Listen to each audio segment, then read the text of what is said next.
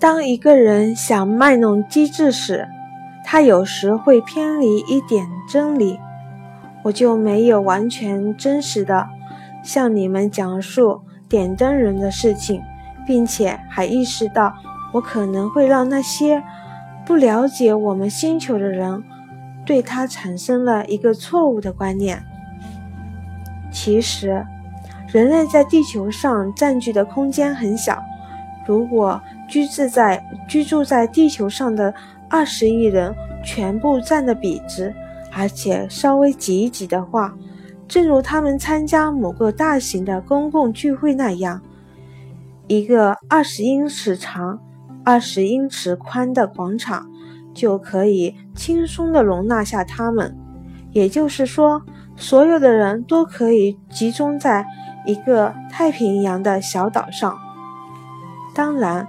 如果你对大人们这么说，他们是不会相信的。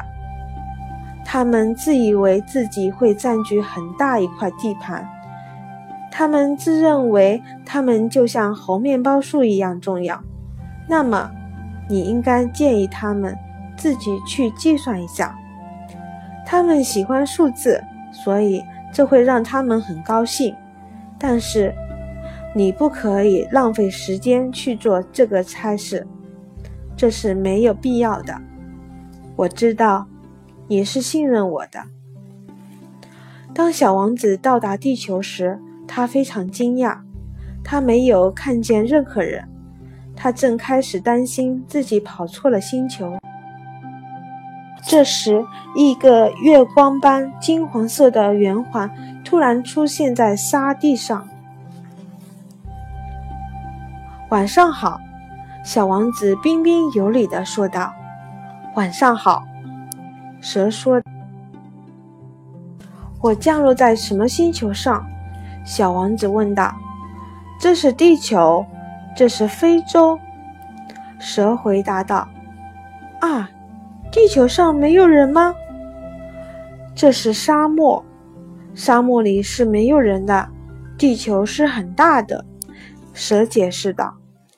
小王子坐在一块石头上，举目望着天空。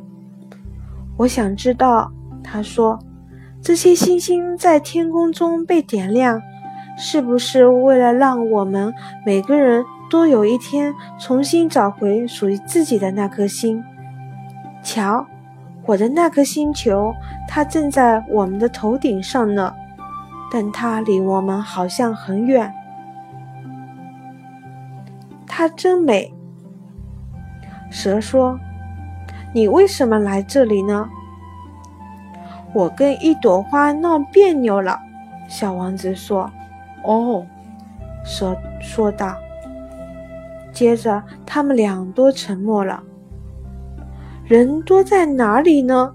小王子终于又接上了话茬：“在沙漠里有点孤独。”在人群中间也有一点孤独，蛇说道。小王子盯着他看了很长时间。你真是个奇怪的动物，他最后开口说道。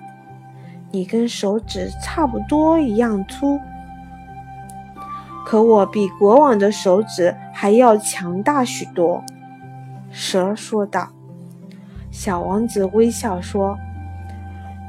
你不是很强大，你连脚都没有，你甚至都不能去旅行。我可以把你带去很远的地方，比一艘船能去的地方还要远。”蛇说道。它缠绕在小王子的脚脖上，就像一只金镯子，不论他碰到谁，他都可以把他送回他来的地方。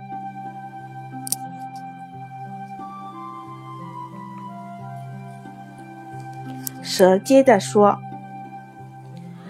但你是纯洁的、真实的，而且来自一颗星星。”小王子没有回答他。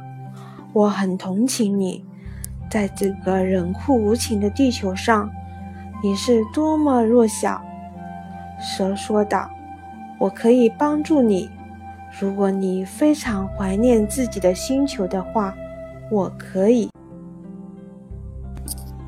哦，我很明白你的意思，小王子说。但为什么你说话像猜谜语一样？